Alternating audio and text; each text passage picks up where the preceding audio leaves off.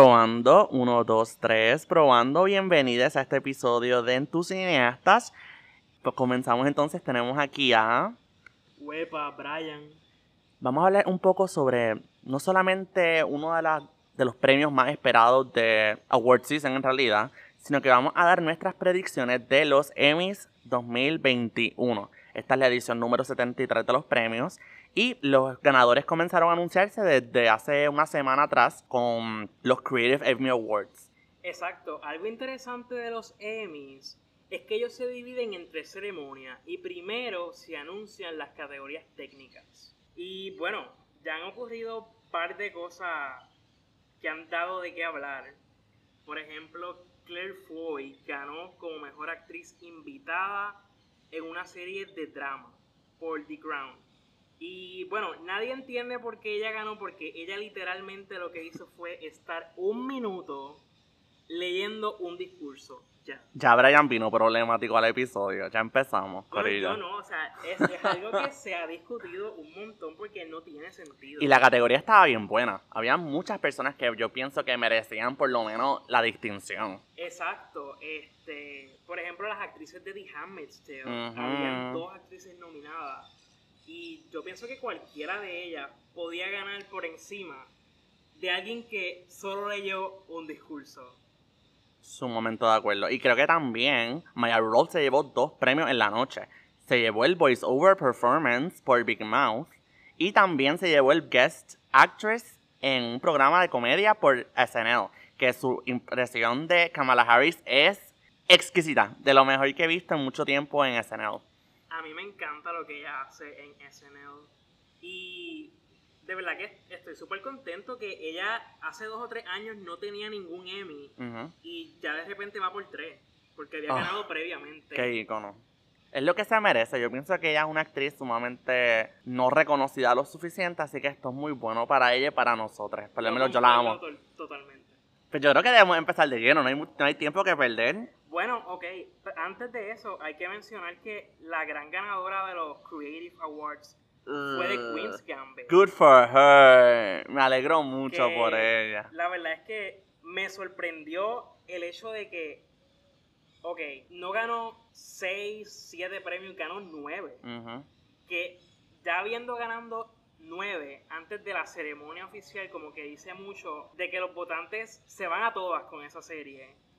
Y de que, pues, a pesar de que hay muchísima competencia, porque hay muchas miniseries buenas, pues de Queen's Gambit, bueno, vamos Tiene a hablar break. de eso. Nada, pero creo que entonces es el momento indicado para comenzar con las categorías. Vamos a empezar ahora con la parte de comedia. Esta división completa ha sido bien interesante de ver. Brian y yo nos hemos dado la tarea de ver la gran mayoría de los programas, para no decir que hemos visto todos. Y todavía tenemos una semana, así que hay bastante por recorrer. Para ustedes, bueno, para cuando salga este episodio serán pues dos, tres días. Pero les aseguro que hemos estado bien pendientes a toda la cobertura y hemos estado viendo todo lo necesario. Así que yo pienso que debemos comenzar entonces con mejor guion en comedia. Yo creo que mi agenda, ya yo me rindo en mi agenda. Yo soy un defensor hasta el fin de Pen 15. Ah, wow. Pienso que lo merece. Wow. Pienso que es de lo mejor que he visto en, en años. Pero, para mí, aunque la carrera está un poco cerradita, pienso que hay dos programas que tienen break. Voy a decir que el piloto de Hacks tiene break.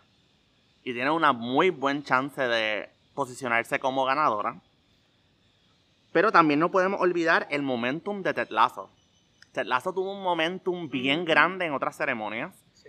Y creo que ellos vienen a eso mismo, a arrasar. Así que yo quiero dar mis chavos a Hacks. Los quiero dar, los quiero dar. Pero también reconozco que Lasso está ahí. Está ahí, ahí o sea justo. que tú lo que estás diciendo es que Hax lo merece, pero Ted Lasso es la que va a ganar. Ay, no sé, no sé. Quiero dárselo, quiero votar por, por Hacks. De verdad quiero hacerlo. Pero cuéntame tú. ¿Qué Pues piensas? mira, por mi parte, yo tengo que decir que yo no había visto Pen 15 y la descubrí recientemente.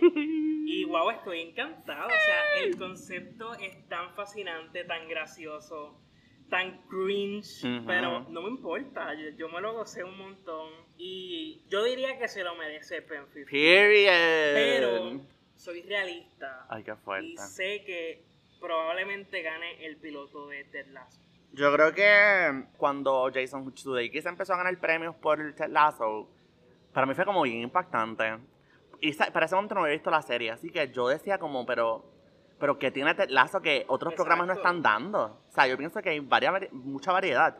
Y con todo y eso, a pesar de que lo terminé y me gustó un montón, siento que hay otros programas que merecen el momentum.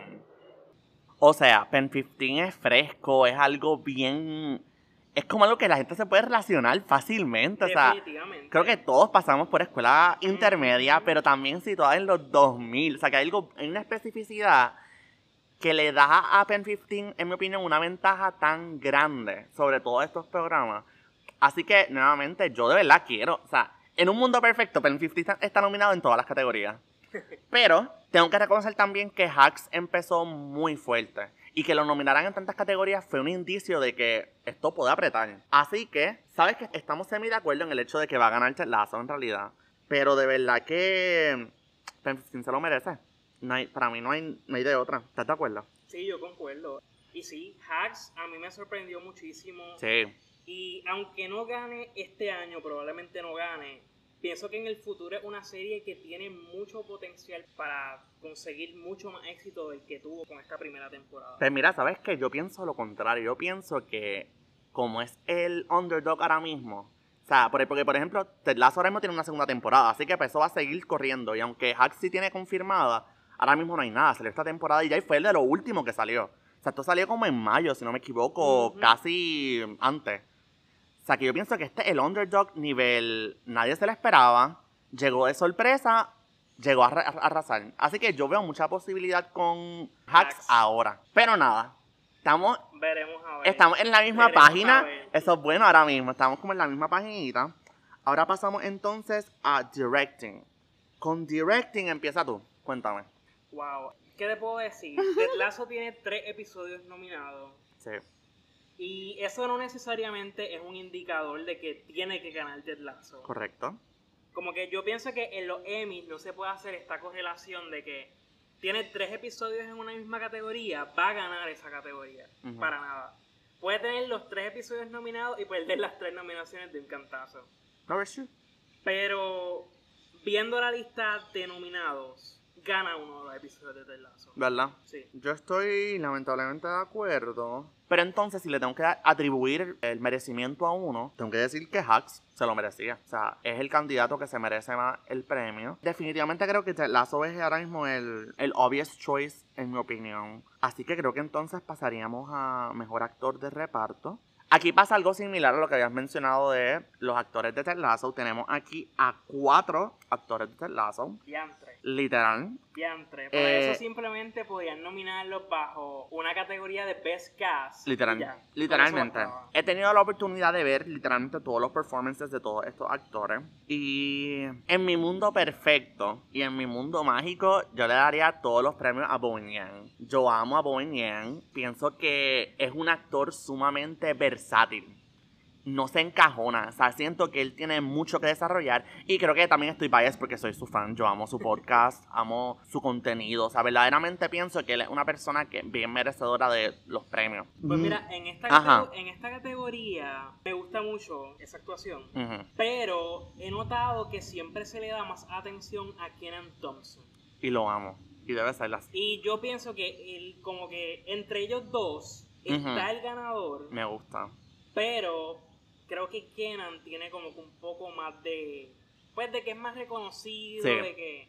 De que la gente lo asocia más con SNL. Yo puedo vivir con eso. Puedo vivir con que Keenan Thompson gane. Keenan Thompson es muy talentoso. Y yo creo que tiene break. ¿Sabes que sí? Está bien. Porque mi problema con Ted Lasso es que a pesar de que todos estos actores son muy buenos y merecedores, siento que no sobresalen Eso mismo Al nivel- te iba a decir. ah, al nivel de Eso mismo te iba a decir. Como que no es que estén haciendo un mal trabajo. No, para nada, para nada. Es que no puedo decir que vi la serie y dije, wow, o sea, esa actuación sobresalió. Sí. Esa actuación merece un Emmy. No, yo no sentí eso. No, y, o sea, eso no descarta el hecho de que verdaderamente sus roles son bien buenos, son roles bien desarrollados, o sea, tienen un rol importante en la historia.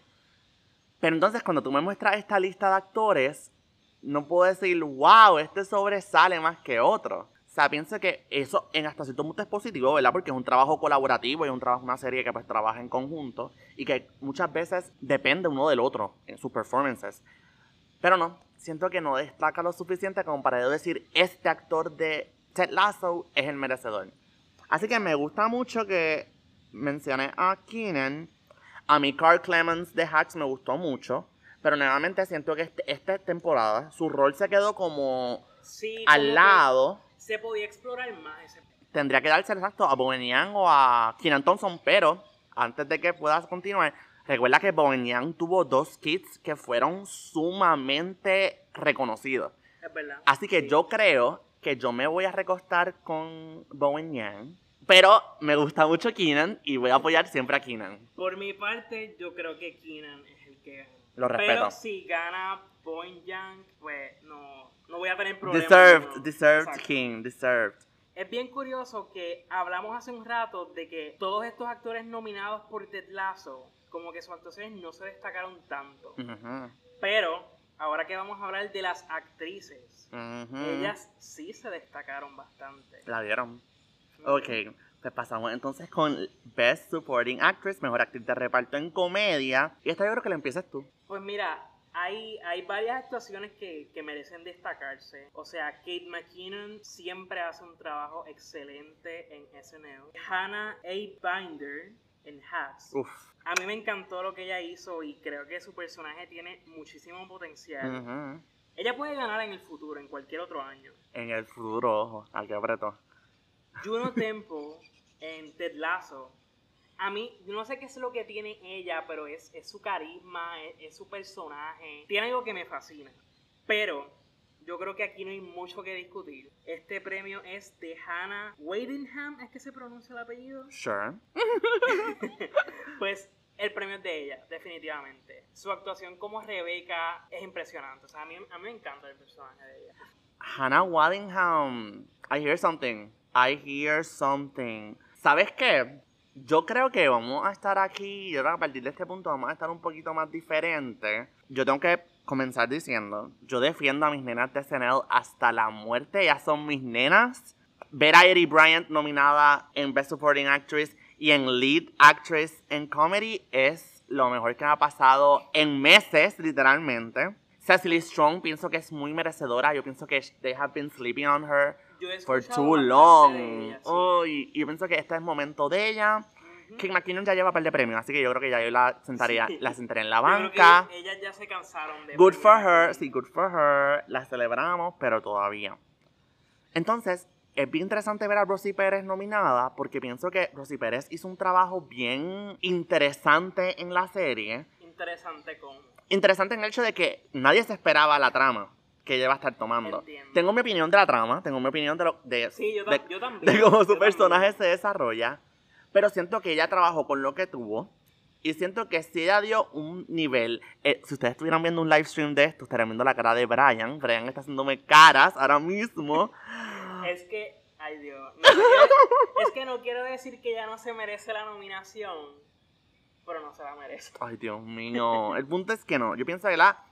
Que- creo que aquí hay nombres en esta lista que sí tienen un tipo de reconocimiento ya establecido. Y sabes que Juno Temple me gustó un montón. Es un personaje que sí se destaca mucho en la serie. Y al unirse con el de Hannah, literalmente cogen más fuerza todavía. Sí, que una- es una categoría Exacto, difícil. porque ambas tienen un arco dramático en conjunto. o sea, Exacto. los personajes de ella conectan Ay, en, algún- sí. en un punto de la serie y, y tienen una escena excelente. Mano, en verdad está bien difícil. No sé qué decirte. Es Hannah. En mi. No hay más nada. en mi corazón de verdad yo quiero que gane Hannah Einbinder, Einbinder de Hacks y también quiero que gane Cecily Strong porque es mi underdog. O sea, ya necesitaba volver a este ciclo de premiaciones. Pero creo que al final de todo pues, va a ganar Hannah, Hannah la de Ted Lasso. Hannah la de Ted Lasso. es que tiene momentum. Pienso que en otras premiaciones ya no estaba recibiendo ese mismo cariño que recibía su Day Kiss. Así que creo que quizás es lo merecedor. Nuevamente le voy a mis nenas Cecily Strong y Hannah Binder. Pero Hannah Waddingham de Ted Lasso creo que entonces sería la ganadora de esta noche. Así que pues estoy compromising, estoy cediendo porque entiendo que sí el trabajo está. Y también creo que con esta segunda temporada también esto puede coger un poquito más de auge. Así que sí, estoy de acuerdo. Vamos a settle for this. Ahora vamos a una categoría que yo no tengo la menor idea de lo que puede pasar aquí. Bueno, yo estoy completamente claro. No sé si estamos hablando de la misma categoría, Ah. pero yo estoy claro. Tenemos entonces a, a mejor actor en una serie de comedia. En verdad va a ganar Jason Sudeikis en. Ted Lasso. No hay más nada. De verdad no hay más nada. No hay más nada. ya ha ganado demasiado. Él tiene que. Hay que sentarnos ya. Pero, oye, oye, pero ahora, ahora viendo la lista. William H. Macy está en su farewell season. No estoy claro si. O sea, ha estado nominado anteriormente, pero no sé si lo ha ganado. No. No, que, ¿verdad? Que yo sepa, no, no lo ha ganado. No sé. Los Emmys tienen como un historial de despedirse de la serie. Schitt's Mm. Creek el, el año pasado arrasó. Bueno, pero es que esa serie. No, no, un Creek estuvo excelente y merecía, no. Schitt's Creek Exacto. siempre ha merecido.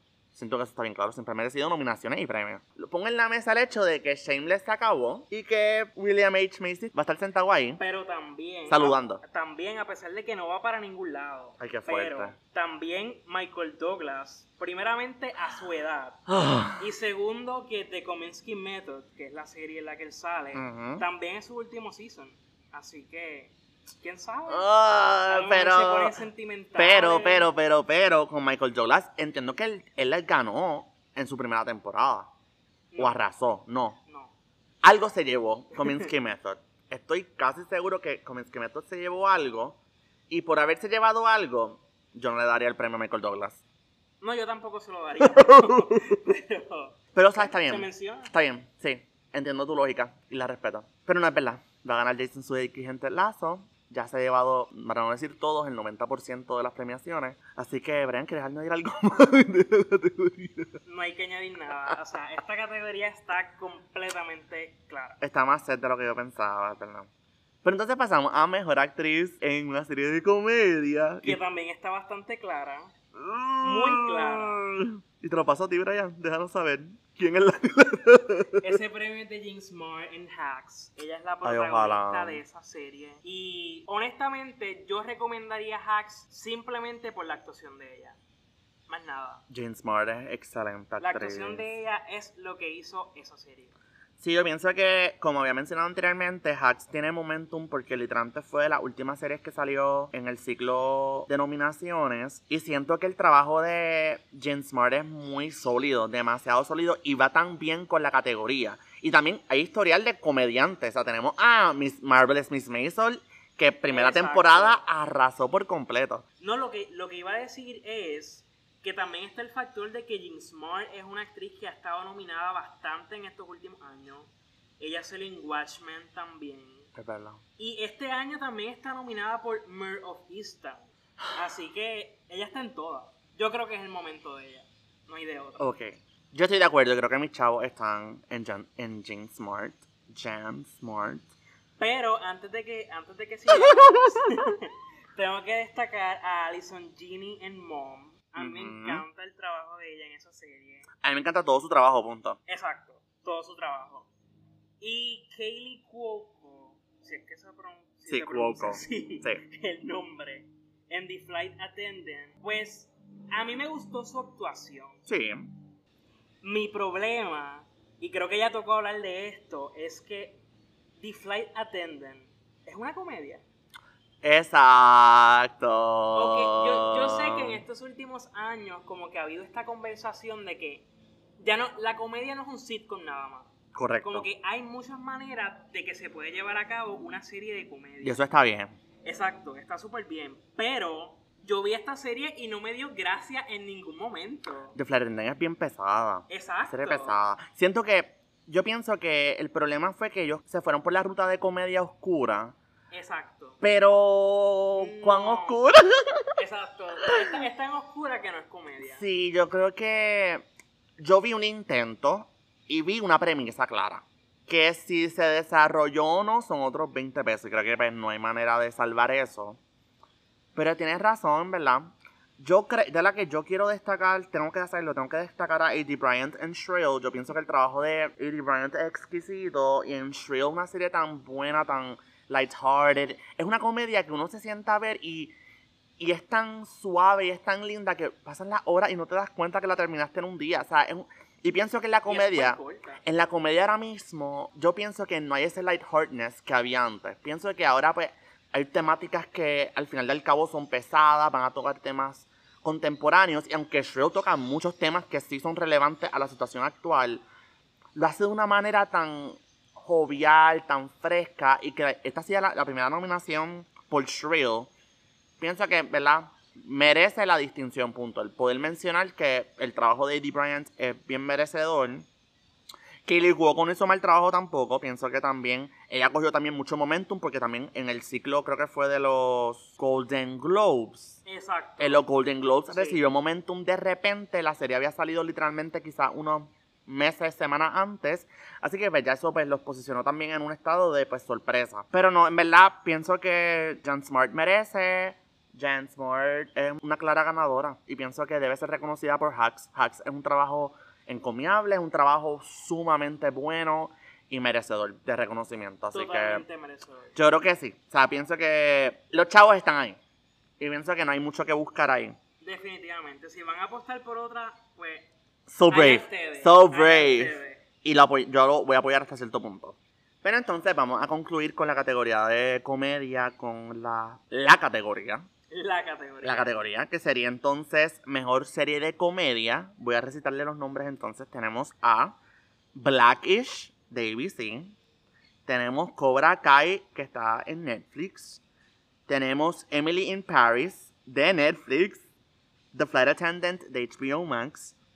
Hacks de HBO Max. The Kominsky Method en Netflix. Pen 15 de Hulu. Y Ted Lasso de Apple TV.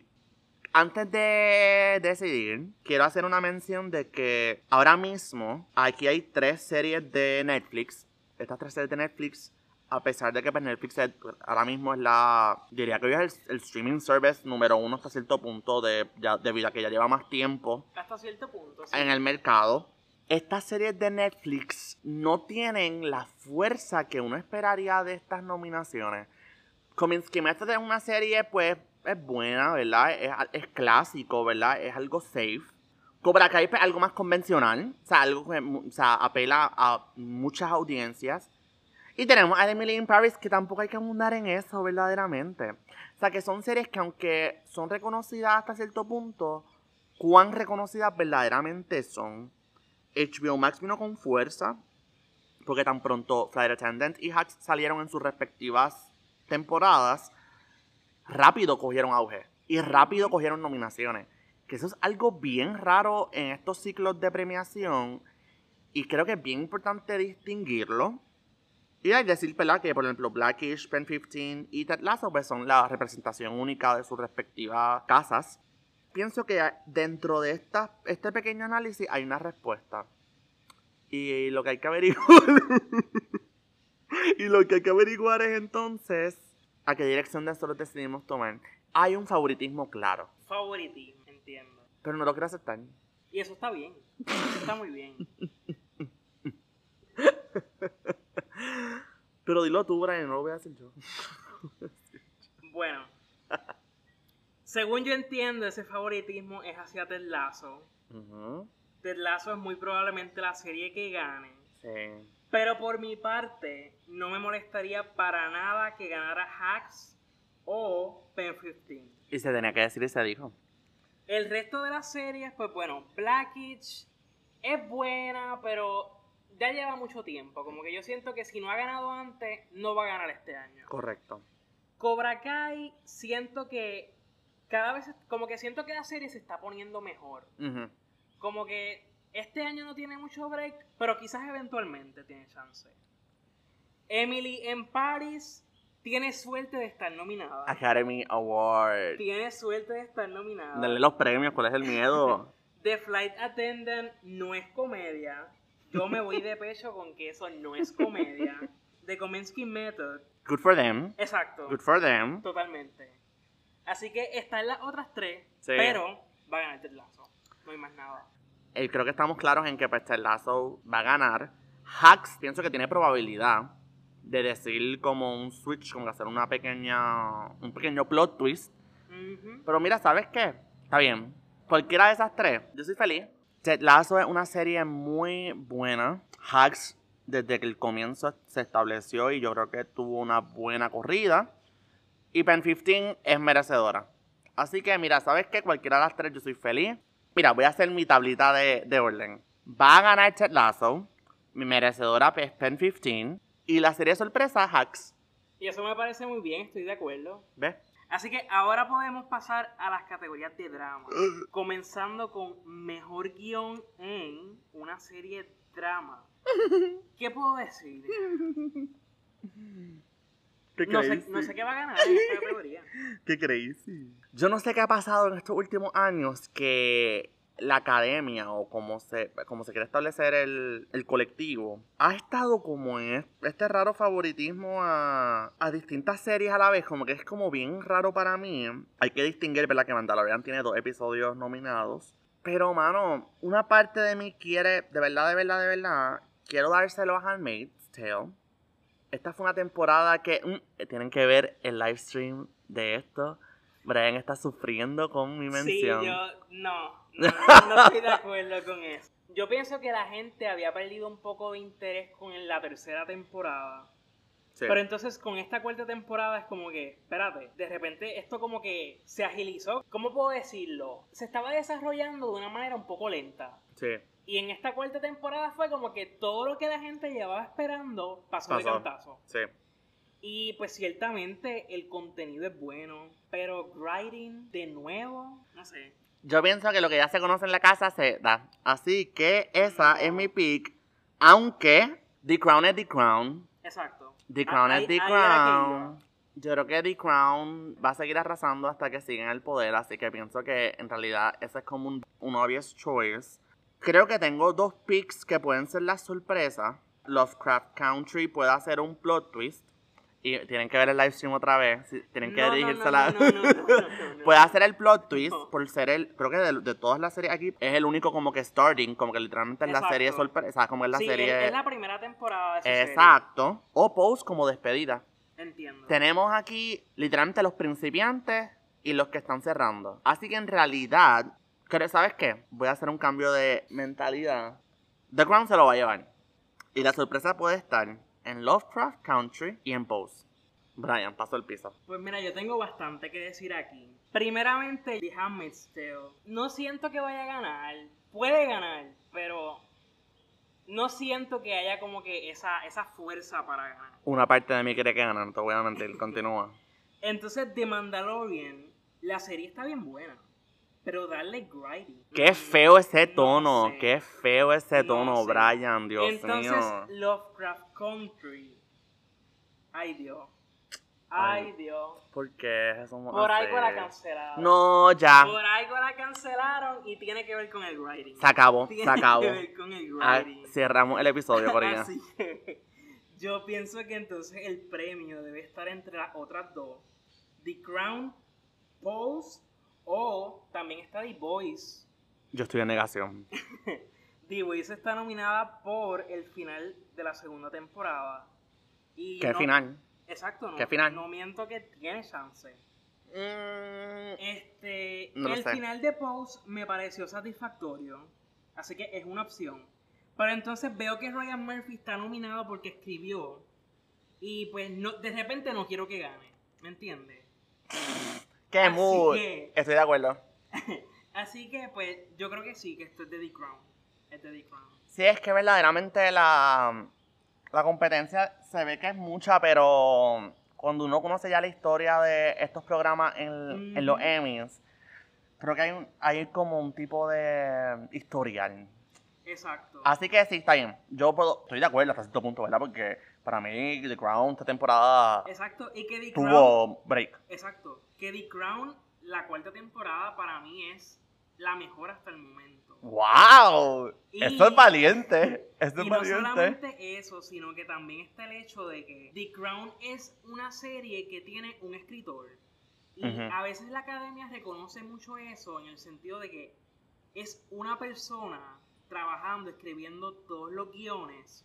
Y eso le da cierta cohesión a la serie, ¿me entiendes? Ujú. Que no es como las otras, que pues hay 20 escritores en un mismo episodio, que es una dinámica un poco diferente. Mm. De alguna manera u otra, lo que quiero decir es que Peter Morgan en The Crown tiene bastante chance. Está bien, puedo vivir con eso. La explicación es lógica y creo que tiene relevancia.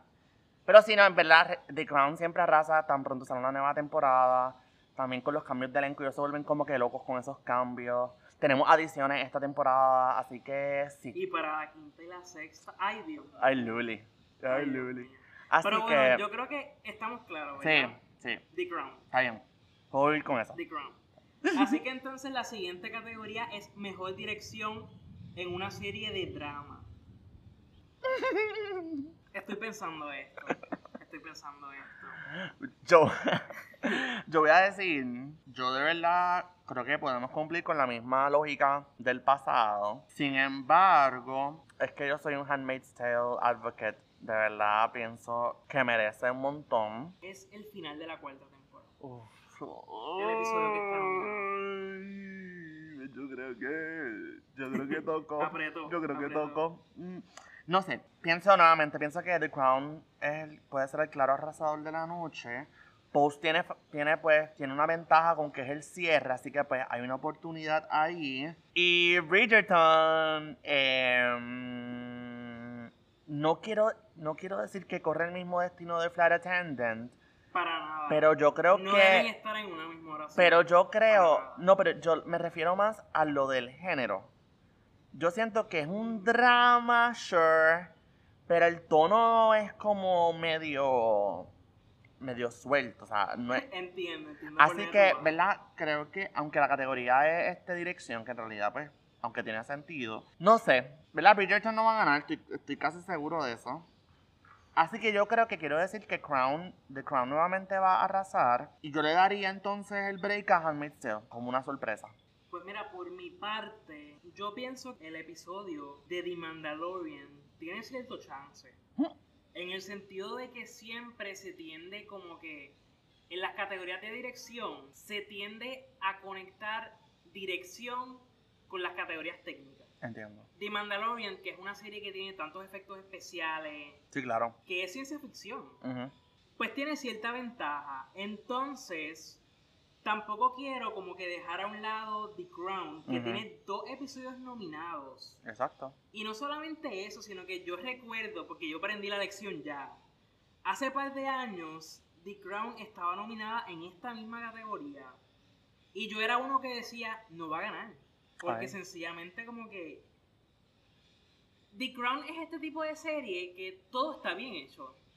De acuerdo. Todo está bien hecho. Entonces, para mí la dirección no es algo que, que se destaque lo suficiente. Como que yo no puedo ver el episodio y decir, esta dirección estuvo a otro nivel. Interesante. Anoto. Como que, no sé. Pero a lo que, a lo que iba es que hace un par de años ganaron en esta categoría. Y nadie se lo esperaba. Absolutamente. Así que yo no los voy a subestimar de nuevo. No. Y creo que, creo que The Crown. Obvious choice. Sí. Ahora vamos con mejor actor secundario en una serie drama. Y esta categoría tiene, déjame contarla, ocho actuaciones nominadas, que es bastante. Ok, sí, aquí, aquí ya me acordé de lo que tenía que decir de esta categoría. Aquí fue. Yo entiendo, y lo voy a repetir más adelante, yo entiendo que The Handmaid's Tale tiene un elenco excepcional. Ay, aquí fue. Pero tres actuaciones nominadas en una misma categoría. ¿Para qué? O sea, ¿cómo? Ay. ¿Cuándo? ¿Por qué? ¿Cuál es la razón? Yo confío en estos tres hombres. No, yo también, o sea, yo reconozco que hay unas buenas actuaciones, pero tres es demasiado. Pero no, tienes que ir al punto, Brian. ¿Qué entonces, qué es lo que estamos proyectando para la noche? Entonces. Ok, yo creo que esta categoría la va a ganar Michael K. Williams Ujú. en Lovecraft Country. Ujú, Y yo creo que él es el favorito a pesar de que ocurrió lo que ocurrió. Claro. Sí, yo creo que desde, antes. Ya él se perfilaba como el favorito. Sí, no, yo pi- pienso igual. Yo confío en mis hombres también de The Handmaid's Tale, así que no me voy a molestar tanto. The Crown, Tobias Menzies, no. Mm, No, yo pienso que no tiene break. Y a mí no me sorprendería ver a Giancarlo Espósito También. El asunto es que yo siento que sus actuaciones como que es lo mismo. Ay, Es el mismo personaje siempre.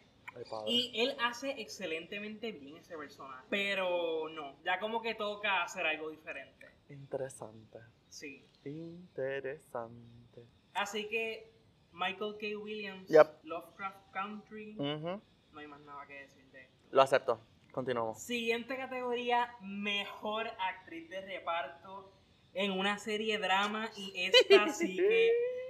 Ok, espérate, tengo que empezar. Sí. Tengo que empezar porque es que ya tú sabes por dónde yo voy. Dilo. Ya tú sabes por dónde yo voy. Dilo. Esta es la pregunta. ¿Qué hizo Emerald Fennell en The Crown? Ay. ¿Qué ella hizo? Oye, oye, ¿Qué no, no. Yo tengo que defender que la escena de la cena fue una escena fuerte. Por esa escena yo se lo daría, en verdad. No, no. Fue una muy buena escena. no. Fue una muy buena escena. Compa- no, no. Compáralo con su participación en las otras temporadas. Pero ella salió antes. Ella salió- la- No, ella salió. No, no, ella salió. Yo entiendo que ella salió en la número 3. Ok, yo creo que sí. Yo ellos- recuerda que ellos son amigos desde antes. Exacto, sí. Es verdad, sí. O sea, com- yo pienso que debes compararlo. Para mí Pues- es, es- fue una escena importante. Eso es lo, todo lo que voy a Pues decir. no había pensado en la comparación, pero yo no, la, yo no la hubiera nominado para nada. O sea, esa actuación, sobre todo, en la misma serie que está Gillian Anderson y Elena Bonham Carter, pues la pura verdad es que yo no sé qué ella hizo al lado de las otras dos. No sé, no sé qué hizo. Ahora iba a tomar el lado del villano. si vamos a comparar entonces esas tres actuaciones, ¿qué hicieron Emerald Fennell y qué hizo Elena Bonham Carter? Bueno, pero Elena tuvo sus dos o tres escenas. Creo que ya tuvo hasta un episodio. un- el Exacto, episodio muy exacto. bueno, muy bueno. ¿Pero qué? ¿Qué impacto ca- causó? Dime. Yo creo, yo creo, yo creo que con este, con esta reflexión, yo creo que ya ustedes saben por dónde vamos. Sí. Esta categoría es de Gillian Anderson en The Crown. O sea, su trabajo como Margaret Thatcher. Y, ok, esto sí que lo tengo que mencionar. Su Dilo. trabajo como Margaret Thatcher, la verdad es que avergüenza a la academia. A la academia refiriéndome a los Oscars. ojo.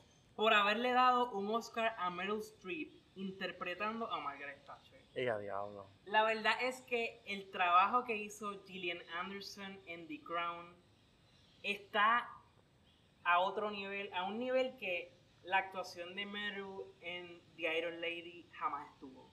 Ay. Ella quiso estar, pero. Pero mira, siempre la ganar. Nuevamente, yo voy a decir con voz alta, yo le voy siempre a mis chicas de The Handmaid's Tale, en especial a Undoud. And Dode es todo para mí. Todo. Y siempre voy a pensar también en su trabajo en, en The Leftovers, que fue encomiable. Sumamente underrated. Así que, va a ganar Gillian, está bien, dáselo, está bien. Pero mi nena Undoud. Y no, eso no va a cambiar. Handmaid's Tale, son mis nenas. Voy a ser feliz. Que gane cualquiera. Cualquiera, no voy a ni mirar el papel. Cualquiera de las que están nominadas puede ganar. La siguiente categoría, la siguiente categoría es mejor actor en una serie drama. Yo estoy clara. ¿Tú estás claro? Sí. Tira el nombre. Tira el nombre. Ahora vi la lista y me cagué, pero mira. Lo voy a decir, lo voy a decir. Va a ganar Josh O'Connor por The Crown. Pero no me sorprendería si gana Jonathan Mayers por Lovecraft Country. O si lo gana Billy Porter por Pose. Ya. Entiendo. Aunque ya Billy Porter ganó. Exacto, él ganó por la primera temporada. Muy merecido. Muy merecido. Muy merecido. Muy merecido. Pero sabes que no, exacto. Josh O'Connor va a ganar por The Crown. O Jonathan Mayers puede ganar por el momentum de Lovecraft Country. Esa es mi postura. Entiendo. Yo, para mí, yo creo que va a ganar Josh O'Connor Ujú. en The Crown. Así es. Mi pregunta es, ¿qué hizo el protagonista de Bridgerton? Todo, no voy a discutir. No, no, ya. no, no. todo. yo, o Todo. sea, yo entiendo la nominación, pero no es por la actuación. No- Yo sé Feo. que no lo nominaron No, por la actuación. No, se acabó, se acabó, Sí, se acabó. no lo nominaron por la actuación, pero Si no- eso está bien. Muévete a la próxima bien. categoría ahora porque se me voy a pelear. La siguiente categoría es mejor actriz en una serie drama. Y esto está bastante tricky. Mm. Esto puede correr de muchas maneras. Mi agenda en este momento está más fuerte que nunca. Ok. Porque mi agenda es simple. Mi agenda está clara. Mi agenda no tiene miedo. ¿Sabes qué? Voy a dividir las categorías como dije. Como siempre he hecho, ¿verdad? Va a ganar. Escucha esto bien. Brian, escucha esto bien. Va a ganar Emma Corrin for the Crown. Ok. Se lo merece y debería ganar. Elizabeth Moss por The Handmaid's Tale. Ok. Nu- esa ca- respuesta nunca va a cambiar. Y la sorpresa de la noche puede ser, escucha bien, la sorpresa de la noche puede ser MJ Rodríguez Ah, por wow. Pose. Wow. Este es mi top 3. Haz lo que quieras con esa información. Pues mira, honestamente, a mí me encantaría que ganara MJ Rodríguez. Sí, correcto. Pero yo siento que el chance de ella para ganar era en la primera temporada. Ay, Dios. Y yo no sé por qué no la nominaron. Right, right. Yo pienso que también era el hecho de que eh, con el pasar de las temporadas ella fue perfeccionando mucho más No, su claro. trabajo. Exacto. Pero con todo y eso, creo que fue una temporada sólida. Una primera temporada sólida. Y acabo de ver la lista y acabo de ver que, que no mencioné a Journey Smollett y me quiero morir. Pero nada, no hay que hablar de eso ahora. No, Ay, Dios. Me quiero morir. no, podías olvidarlo. No, no lo voy a olvidar nunca. Nunca. Y a Usuaduba tampoco. Pero nada, no voy a cambiar mi, mi ranking. Hable usted, por favor. Habla. Pues mira, yo, lo- yo estaba pensando en esto y a mí no me sorprendería que la gente estuviera esperando a Emma Corrin y que de repente la academia dijera, fuck it, va a ganar Olivia Colman. No, no, no. No sé, pero es No. que hay algo. No. Me, me recuerda un poco No. cuando ganó Claire Foy con la segunda temporada de The Crown. Excelente. Continúa. Y yo siento que el racionamiento de la academia fue como que, mira, ya en la próxima temporada ella no va a estar. No, Así que vamos a salir de ella y vamos a darle el premio. no. Y a fin de cuentas, Olivia Colman siempre hace un trabajo excelente. Excelente, claro. Y yo siento que también está la cuestión de que hay una narrativa No. de que ella la han nominado bastante en estos últimos años. La nominaron por Fleabag, la Excelente. nominaron por, Excelente trabajo. por varias series. Y pues siento que hay como ese sentimiento de que Olivia tiene que ganar un Emmy pronto. Yo estoy No sé si es este año, en completo pero... desacuerdo. No. No, no. No, sé no. si es este año, pero a esta gente le gusta tirarse sorpresa. No, yo estoy de acuerdo, desacuerdo. Y esa opción está en la mesa. Esta es tu agenda. Esta es tu agenda. No. No, para nada. Sí. O sea, yo creo que debe ganar Emma Corrin en as, The Crown. as you should. ¿Ok? Pienso que la temporada, la cuarta temporada se enfocó totalmente en el personaje de ella. Como debió ser, correcto. Ella es la protagonista. Correcto. Pero, nuevamente, a los Emmys les encanta la sorpresa. Y pienso que la victoria de Olivia es bastante posible. Mm, no. No, no, no. Elizabeth Moss en The Handmaid's Tale. Mi agenda. Ella tuvo dos o tres escenas que yo dije, wow. Para pelos, wow. Continúa. Pero no sé, esa serie, yo creo que ya tienen que ir cerrando. Que Ah, no, cerrando. definitivo. Yo estoy muy de acuerdo con No sé, eso. No Pero sé, no tiene nada que ver. No. no sé. El trabajo está presente. The evidence is right there. The material is right there. Yo creo que en conclusión va a ganar Emma Corrin. Correcto. Elizabeth Moss tiene un excelente trabajo y puede ganar. Period. Pero la sorpresa de Olivia Colman, esa se ve bastante posible. No, no lo quiero. Muy posible. No lo quiero. Cerremos drama, por favor. Y bueno, para cerrar la categoría de drama, vamos a mejor serie drama. Las nominadas son The Voice, Bridgerton, The Crown, The Handmaid's Tale, Lovecraft Country, The Mandalorian, Pose y This Is Us. Mucho farewell. No sé qué decir. Tienes que decirlo. Ok. Vamos, vamos a ir por parte. Vamos con las que no tienen chance. Ay. This Is Us no tiene chance. Ya tuvo su momentum. Ya. Exacto. Se acabó. Ya tuvo su momentum y ya pasó. Lovecraft Country, vuelvo y lo repito, por algo la cancelaron. Mm. Por algo la cancelaron, así que continuamos. Sigue hablando. Eh, The Voice tuvo una muy buena segunda temporada, Muy buena. Pero no la veo ganando todavía. Good for No them. la veo ganando todavía. Good for them. Yo creo, que, yo creo que no puedo eliminar más nada. ¿Seguro? ¿Cuál tú eliminarías ahora?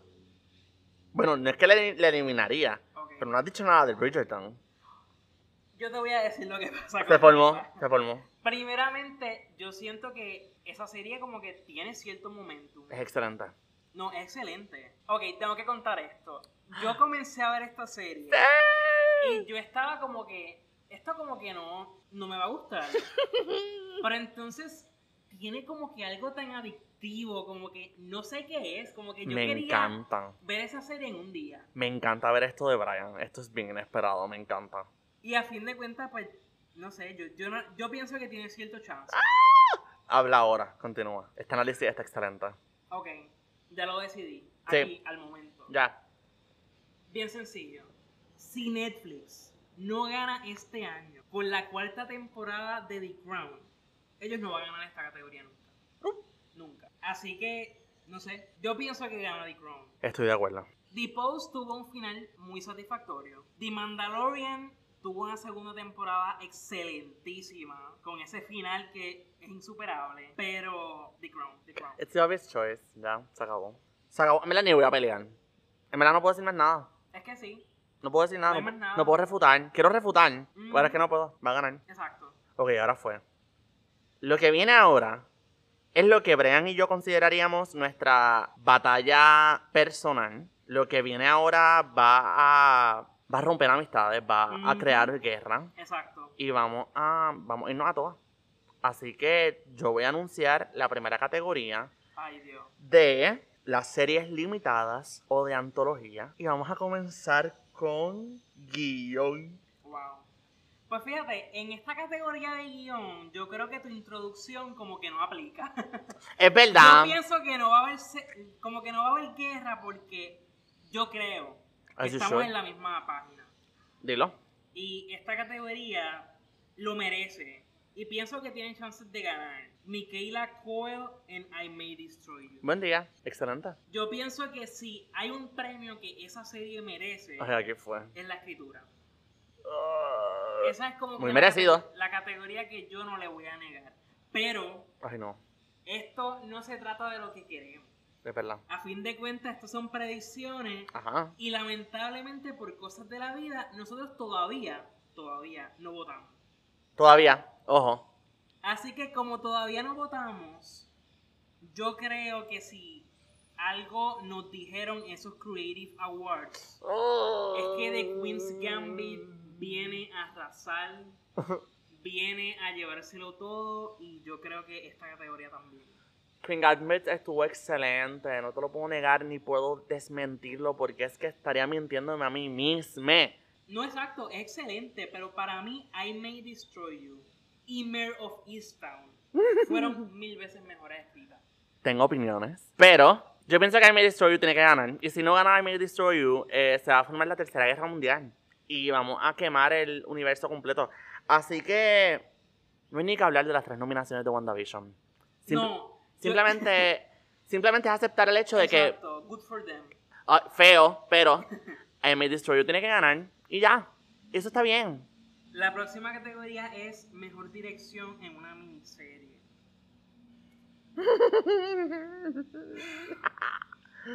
Dilo. Ok, ok, ok, ok. Primeramente, la pregunta que todo el mundo se está haciendo. ¿Qué hace Hamilton nominado en dirección? Yo estoy cansada. Yo estoy cansada. O sea, literalmente, esta gente lo que hizo fue grabar una obra. ¿Qué dirección hubo ahí? O sea, ok, hubo dirección, pero es dirección de escenario. Ujú. No sé, yo- para mí no hay dirección aquí que valga. ¿Qué es dirección? Exacto, pu- puede haber una reflexión de qué es dirección. Ujú. Pero, wow.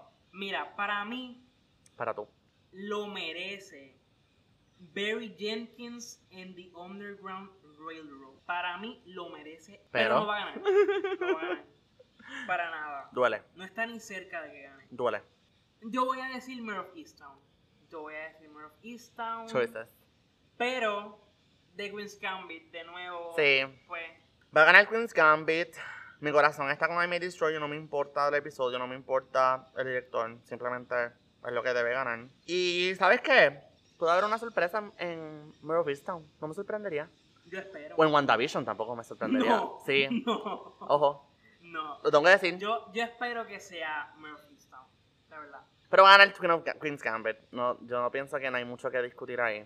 A pesar de que I May Destroy You tiene dos episodios ahí nominados, pero nada. Cosas que pasan, la vida así. La próxima categoría es el mejor actor de reparto en una serie limitada o antológica, si eso es una palabra. Y em, sabes que de verdad, de verdad, de verdad, tengo dos choices aquí, pero tampoco me convencen. Entiendo. Pienso que hay dos direcciones nada más. O se lo puede tomar Thomas Bro Sangster por The Queen's Gambit. Que es bien interesante tener esa nominación porque a pesar de que él tuvo una participación presente, fue inesperada. Exacto. Yo siempre lo apoyo, lo Exacto, amo. Como que a mí me parece que la actuación está bien, pero Sí. nunca me hubiera imaginado ¿Verdad? que estuviera nominado. Esto es un good for him. Exacto. Esto es un good for him. Y el otro Ivan Peters de Mayor of Easttown. Que yo siento que necesitaba más, no de su trabajo, sino de la serie. Espérate, espérate, espérate, espérate, espérate, espérate, espérate. ¿Cómo que necesitaba más de la Él me dio lo que me tenía que dar. Eso lo respeto y lo aprecio. Pero es que la serie lo dio todo. Mm, no, yo no estoy de acuerdo. Yo siento que para que yo pudiera decir que él se lo llevara seguro, pienso que me faltaba algo. Me faltó. No sé si era más screen time, no sé si era más des- un desarrollo más presente. sí. Así que ese es mi debate. ¿Que es merecedor? No, en verdad, él hizo un muy, muy buen trabajo y tengo que reconocerlo. Y con esta lista de nominados, definitivamente es merecedor. Mira, honestamente, esta categoría, yo veo todos estos nombres de Hamilton y yo digo, es impresionante. ¿qué pasó aquí? ¿Qué pasó aquí? ¿En dónde es que está la actuación en estos momentos? Yo en algún punto confié en estos tres hombres. Entiendo. Y de repente, poco a poco, me fueron desilusionando poco a poco. Así que no, yo pienso que eso está bastante claro. Está entre Twins Gambit o Mayor of Easttown. Creo que me voy a inclinar un poquito más por Evan Peters. Un proyecto fuera de las manos de Ryan Murphy. Por eso hay que fin, celebrarlo, hay que Nada celebrarlo. más por eso se merece el Emmy. Sí, yo creo que sí. Por, por la valentía, Ah, por el esfuerzo. Qué valiente. Se liberó. Sí. Se liberó. Ay, estoy tan orgulloso de Y él. con eso nada más merece ganar. Sí, yo creo que sí. Habiendo dicho eso, ahora vamos con mejor actriz secundaria en una miniserie. Aquí fue. Para mí, en esta categoría hay tres nombres. y lo gracioso es que. Ok, retiro lo dicho. No hay nada gracioso. Hay tres nombres. Ay, no. Está Catherine Hahn en WandaVision. Jean Smart en Mare of Easttown. Period. Y Julianne Nicholson en Mare of Easttown. Yo ícono. pienso que esta categoría es de Julianne Nicholson. Qué icono. Es Julianne Nicholson. Qué icono. Qué estrella. Yo sé que hay mucha gente que quiere a Agatha, pero aquí, aquí es que viene mi reflexión. ¿Es la actuación o es el personaje? No, no, A veces borra. no- a veces no, no es lo mismo. No, no, no, no. A no, veces no es no. lo mismo. Tú te pasas, tú siempre pasas la línea. No. A veces no es lo mismo. Te pasas la Así línea. que yo creo que ella tiene chance, pero es que Julianne Nicholson... Lo que pasa es que hay pesos. Esos son otros Exacto, 20 pesos. Ok, exacto. ok. Eso, eso sí lo podemos dialogar. Catherine Hahn, el trabajo en WandaVision está presente. Y yo pienso que hay que reconocerlo. Muy buen trabajo. Ahora, que el trabajo de las otras dos actrices tiene un peso mayor, son otros 20 pesos. Hay una complejidad presente que es inexplicable con las dos mujeres. Julian Nicholson hizo lo que tenía que hacer. Literalmente, si tienen duda de que ella va a ganar, pueden referirse al episodio 7 de Mare of Easttown. Qué Ya. cosa tan ridícula. nada. Qué cosa tan Episodio ridícula. 7, simplemente tienen que verlo y ya está ahí. Creo que es- lo más lindo de ese trabajo es que tú no sabes lo que puede estar pasando. Ujú. Pero hay un desarrollo en su personaje que da, da escalofrío. O sea, tú no entiendes. Tú no entiendes nada porque no tienes contexto. Pero tú ves ese personaje y dices, algo está pasando que yo no sé. Yo estoy de acuerdo, yo creo que lo fascinante de esta actuación es que al principio no se le da mucho énfasis a su personaje. Para nada. Entonces el el personaje está como que en el background Ujú. y tiene como que sus dilemas, se van, tiene sus desarrollos. Y tiene su presencia y su conexión Pero con no la es protagonista. hasta ese final que tú de repente dices, esto está a otro nivel. O sea, aquí ella está pasando mil cosas en el background. Yup. Y no es hasta el final que nosotros nos enteramos de lo que esta mujer le está pasando por la mente. y su actuación para mí es la mejor. Julianne Nicholson tuvo que comer y ella comió. Y que también es una actriz que lleva décadas, Años. décadas trabajando y para mí ella nunca ha tenido el reconocimiento que merece. Period. Así que Period. si se habla de momentum y si se habla de que este es el momento de ella, It es is. el momento, It is. es el momento de ella ganar. Jan Smart para mí tenía break hasta que vi Hacks. Y vi. Hacks y dije, diablo, papi, no hay break. Exacto, es literalmente la única razón por la cual Jim Smart no gana por Mare of Easttown es porque va a ganar por, por Hacks. Es cierto. Entonces yo voy a pasar a entonces mejor actor en una miniserie. Eh, no tengo la menor idea. No tengo la menor idea. Te estaría mintiendo si te digo que tengo una idea, pero no la tengo. Primero, vamos a eliminar a los que están ahí y yo no sé por qué están ahí. Hay dos ahí que yo quiero eliminar ahora. Esa, no sé si, no sé si estamos hablando de los mismos dos. No, pero quiero eliminarlos. Pero son de la misma producción. Ah, pues sí, ya estamos bien. Ok, ok. Sí, Pues Lin Manuel Miranda y Leslie Odom Jr. en Hamilton. fuera. Pues no sé, no sé qué hacen ahí. Ya, fuera. Así que sacándolos de ahí, quedan Ewan McGregor en Houston. Hugh Grant en The Undoing y Paul Bettany en WandaVision. Yo sé, yo sé que la gente piensa que yo tengo una agenda en contra de Marvel. Que tenemos una agenda en contra de Marvel. Exacto, tú también Que estás en tenemos. ese club. Pero yo puedo reiterar que yo no tendría un problema con que ganara Paul Bettany en WandaVision. Yo tampoco lo tendría. Pero hay un problema, hay ¿Cómo un catch, Ay, hay no. un catch. Y es que yo siento que en este caso, si yo digo que gana Paul Bettany, me estoy comprometiendo más adelante a entregar otro premio. Ay, No sé si me estoy explicando, qué feo. pero si gana actor, actriz gana. Y yo no creo que ¿Tú actriz dices? gane. Yo no creo que actriz gane, así que yo no voy a decir que actor Tú dices, tampoco. tú dices que la parejita. Para mí es eso o ninguno. Qué interesante. Y yo no creo que actriz vaya a ser, pues, Te comprometes a eliminarlo. exacto. Wow, qué fuerte. Pero si gana, no me voy a quejar. Yo tampoco. nada. Y es, es sencillamente basado en que, ok, Ewan McGregor es una actuación buena, pero no sé. Quítala. Pri- primeramente como que no, no- la serie no sonó mucho, simplemente estrenó, Sí.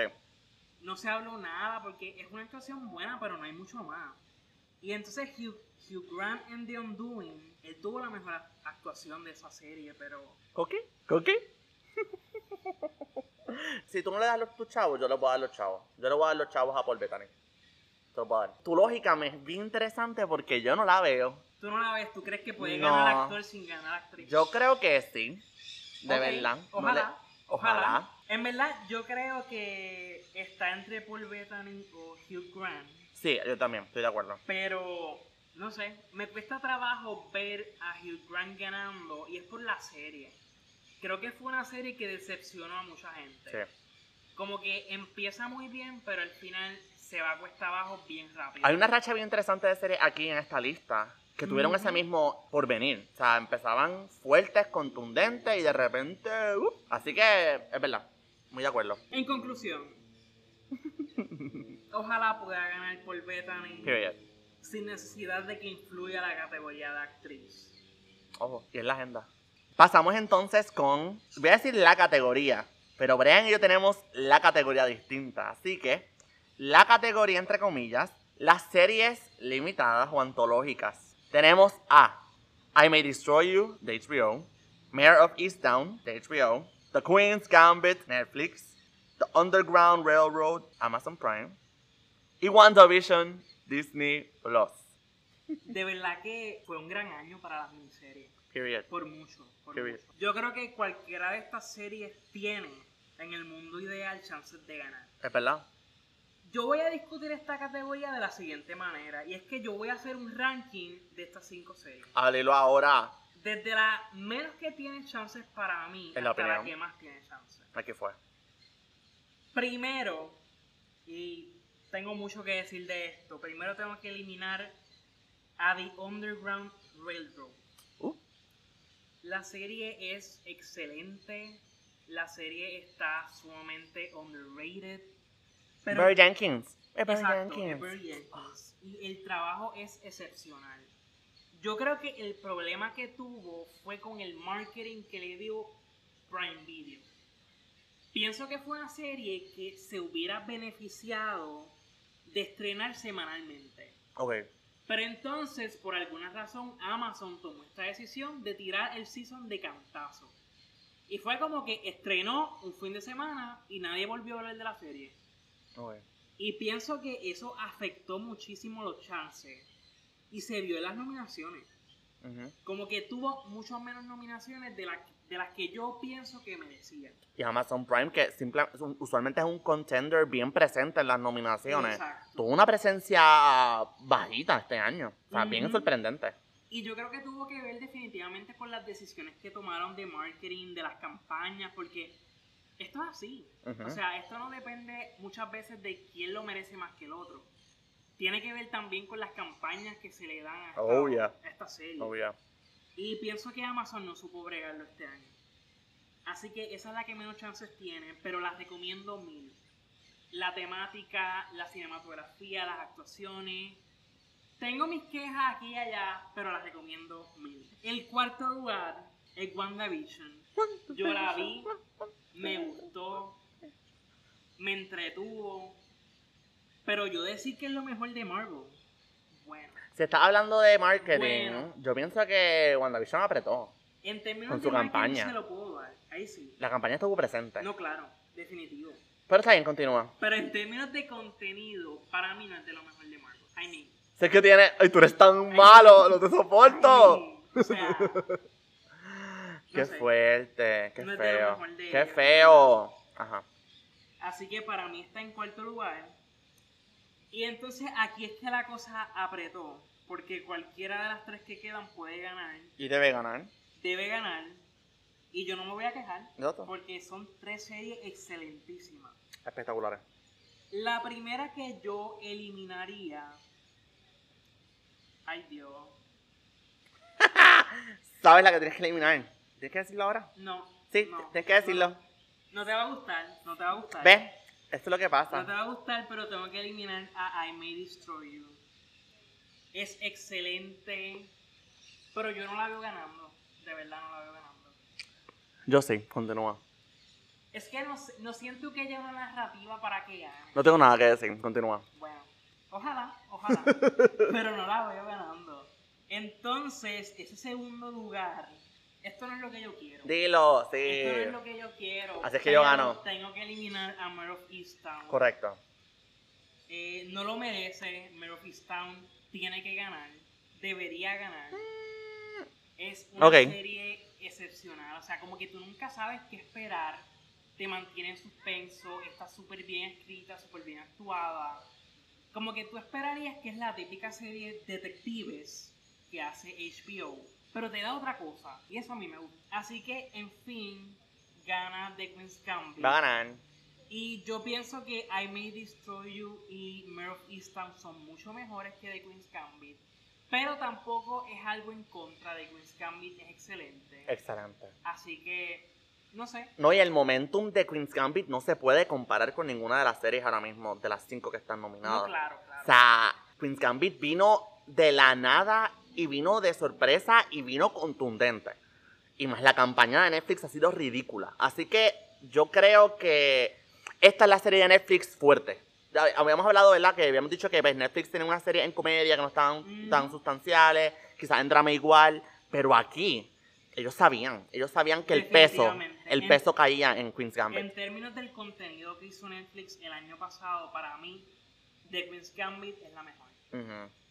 Y yo pienso que se beneficia mucho del hecho de que Netflix se aseguró de que mucha gente se enterara de esta serie. Sí. Y eso beneficia porque mientras más gente vea la serie, más chances tiene de ganar. Así que, sí.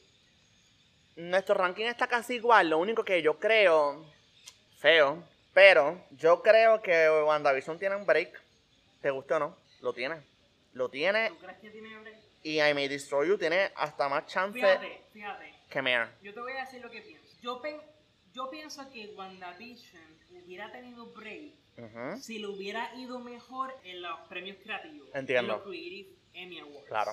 Porque yo esperaba que pues WandaVision ganara un montón de... Bueno, se llevó tres, ¿verdad? Tiene tres en los Sí, creatives. pero para lo que yo esperaba, Claro. tres, tres es muy poco. Claro, no, definitivo. Y para el valor de producción de la serie, que es gigante, definitivamente. Exacto, yo, yo genuinamente pensé que iba a tener entre 5 a 6. Entiendo, Eso hubiera sido más, más fuerte. claro.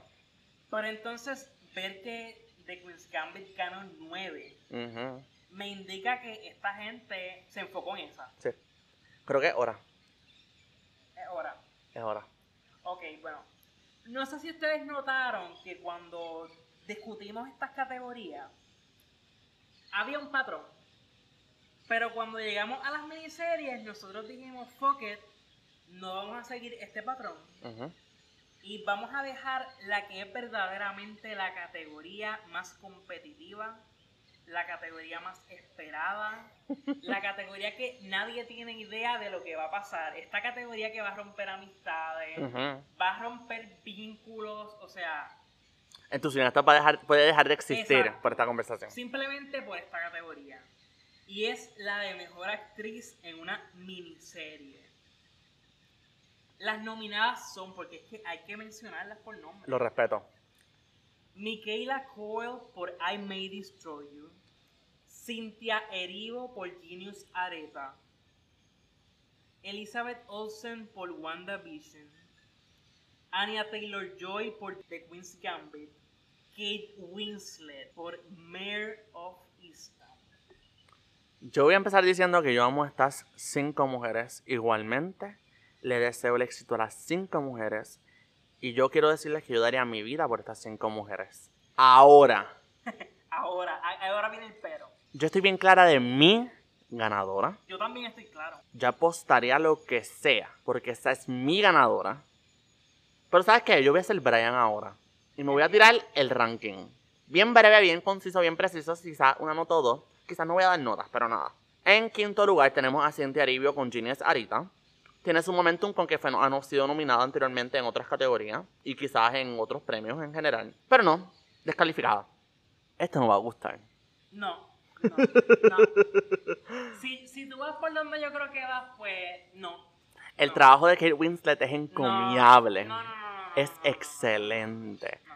De la mujer que he visto hace tiempo. Hace mucho un trabajo tan bueno de Kate Winslet. Sin embargo, por preferencia o no, porque yo pienso que el trabajo sí está posicionado entre los mejores de esas cinco. Sus chances, no lo sé. Con la academia de los Oscars, yo diría que, mira, hay break. Si fuera mejor actriz en una película, pues está bien, mira. Porque yo sé que hay un historial, hay una preferencia. En los Emmys, no quiero decir eso. Yo decido romper con esa narrativa y me guste o no, Elizabeth Olsen de WandaVision eh, tiene el tercer lugar. Yo sí pienso que tiene el break. Por el simple hecho de que su actuación sí fue reconocida. En el plano general, no quiero decir crítico. En el plano general hubo un impacto. Y debido a que las series de Marvel o el contenido de Marvel no es reconocido actualmente, reconocer a Elizabeth Olsen tiene un peso bien grande en la campaña que tenga o en la agenda que tenga Marvel ahora mismo. Así que yo veo una posibilidad bien grande de que esta chica tenga un break. Segundo espacio. Y sabes que yo voy en contra de todo lo que diga quien sea. Ese segundo espacio se lo tengo que dar a Anya Taylor Joy. Porque aunque ella es la clara ganadora, y creo que es la que va a ganar, en efecto, creo que tiene el break de ganar, Anya Taylor Joy no puede compararse con el trabajo inexplicable, extraordinario de Micaela Coel en el rol protagónico de I May Destroy You. Es que no solamente hay niveles, hay una fuerza, hay unas capas en el personaje de Micaela Coel que ahora mismo ninguna de mis, o sea, mis chicas, mis cinco chicas, quizá Kate Winslet sí, porque el personaje es bastante chévere y tuvo sus momentos y tuvo su complejidad interna. Claro, muchísima complejidad. Pero igualmente que Micaela Coel tiene una profundidad que, que es inexplicable. ¿Va a ganar? No lo sé. Pero mi dinero, yo voy a poner mi dinero en mi chica Micaela Coel en I May Destroy You. Y esto, va, esto, es, esto es para Oscar. Oscar, ¿estás escuchando esto? Esto es por nosotros. Esto es por nuestra campaña. Se le pone dice que esta es la campaña, pero no lo creo. No le creo mucho. Eh, esto es nuestra campaña. El piso es de Brian. Que ya yo sé su agenda, pero vamos a escucharla brevemente. Exacto, ya, ya tú estás claro. Pues mira, mi ranking es el siguiente. Concuerdo contigo en que Cintia Erivo está feliz de estar nominada. Period. Hizo un buen trabajo, pero yo creo que se afecta un poco de que también este año estuvo este, la película Respect Ujú. con Jennifer Hudson. Yep. Y pues tener a otra persona interpretando a Aretha Franklin, como que, no sé, hay una saturación del personaje. Correcto. Eh, mi cuarto lugar es para Elizabeth Olsen en WandaVision. Normal. Súper normal. Sí. Ella, no le voy a negar que hizo un excelente trabajo. La serie gira literalmente en torno a su personaje Yep. y en torno a la situación que ella está enfrentando. Así que, ciertamente, Sí, cuarto lugar. merece la nominación. Sí. Ahora es que apretó. Yo, yo pienso que cualquiera de estas tres puede ganar. Ahí va. Pero ese tercer lugar yo se lo doy a Anya Taylor Joy en The Queen's Gambit. Interesante. Y entonces, lo que ocurre con Anya Taylor Joy es que, no sé de qué manera decirlo sin que suene que estoy criticando su actuación. Ay. Porque su actuación es excelente, Dilo. pero yo pienso que ella se beneficia mucho de que la serie es excelente también. Como que yo siento que es más sobre la serie que sobre la actuación. Mm. Como que yo no, no sé, para, para mí. Es más sobre la serie que la actuación. Qué fuerte. La clara ganadora. Qué fuerte. Y es verdad, es, es muy probable que sea la que gane. Es muy probable que sea la que gane. Pero entonces el segundo lugar es para Michaela Coel en I May Destroy You. Ella hizo un excelente trabajo, pero mi narrativa es la siguiente. No. Mi narrativa es la siguiente. Acaba. La fuerza de esta serie es la escritura. Ella va a ganar en la escritura. No necesita ganar en actuación también. Lo necesita sí, es lo que merece. No lo es lo que merece. Sí. Entonces, el primer lugar es Kate Winslet en Mare of Easttown. Es una de las mejores actuaciones que ella ha hecho en toda su carrera. Eso dice mucho corilla. Eso dice muchísimo, porque si ustedes saben quién es Kate Winslet, El historial está. está heavy. Sobre su historial con los Emmys, pues ella ya ganó un Emmy. Y no sé, a mí me gusta pensar que la historia se repite de una manera u otra. Mm. Como que yo soy el tipo de persona que a mí me gusta buscar patrones en las cosas. No, feo. Y el patrón a mí me dice que ella ganó su Emmy en el 2011 por Mildred Pierce. Es decir, exactamente hace 10 10 años. años. Entonces, como que pues 10 años después, ella puede ganar de nuevo. Esta agenda de Brian es Y horrible. no solamente eso, sino que también es bien interesante porque Kate Winslet, antes de haber ganado su Emmy en el 2011, como que ella era una de las actrices más reconocidas en Hollywood. Ella se destacaba por las películas que hacía anualmente. Consiguió seis nominaciones, siendo la actriz más joven en conseguir seis nominaciones al Oscar. Así que ella tiene una carrera bien productiva. Ella ganó el Emmy con Mildred Pierce hace 10 años atrás. Y como que su carrera fue en descenso. Así que si la historia se repite No se y hay patrones, a No. mí me gustaría pensar que 10 años después ella va a ganar el Emmy de nuevo. Y que eso va a simbolizar una nueva etapa en su carrera. No, a dormir. Un revival en su carrera. A dormir. Y yo creo que es ella. Yo, Y tenemos opiniones diferentes, eso está bien. yo compararía esto un poco con los Oscars este año. Hubo una categoría donde la gente me decía que no Es verdad. y yo decía que sí. Es verdad. Y al final, ¿qué pasó? Pues que sí. No, pero esto. No, Brian, esto es diferente, mi santo. Esto es diferente, mi santo. Yo no. No, no, no, no, no, no. Yo, de verdad, de verdad, creo que ambos estamos bien claros en que definitivamente pues, el patrón de los premios en general, del ciclo de premios, pues galardona a Anya Taylor Joy por su trabajo en Queen's Gambit. Creo que estamos bien claros. Eso es lo que me. ¿Verdad? No duele hasta cierto punto. Pero es que siento que. No. Si estamos hablando de un trabajo completo, que Winslet la dio, la serie, no lo sé. Y eso es algo que Brian no sabía, no- ni ha visto mi review en, Sí, en exacto, Letterboxd. Exacto. Eh, tengo mis comentarios de la serie en general, punto. Pero Pero no, el trabajo de Ken Winslet está bien presente y siento que lo que atribuye y lo que le da chance a otros actores de ganar sus respectivos premios, creo que en este caso es lo que a Kate Winslet la minimiza un poco. Siempre hemos hablado de que series como Hacks y otras más que salieron a tiempo antes de las nominaciones y que eso, que eso las beneficia, siento que en el caso de Mare of Easttown, literalmente salió como una semana o, o dos antes de las nominaciones y cogió el PON. Entonces ahí yo puedo decir que aunque sí se vio la temporada completa y creo que se puede discutir y se puede hablar de todo, siento que eso no le va a ser igual de productivo como con las otras series que llevaban más tiempo y que ya tenían y que ya había una base bien establecida. O sea, ya tuviste Queen's Gambit y la gente no ha parado de, de darle premio a Queen's Gambit.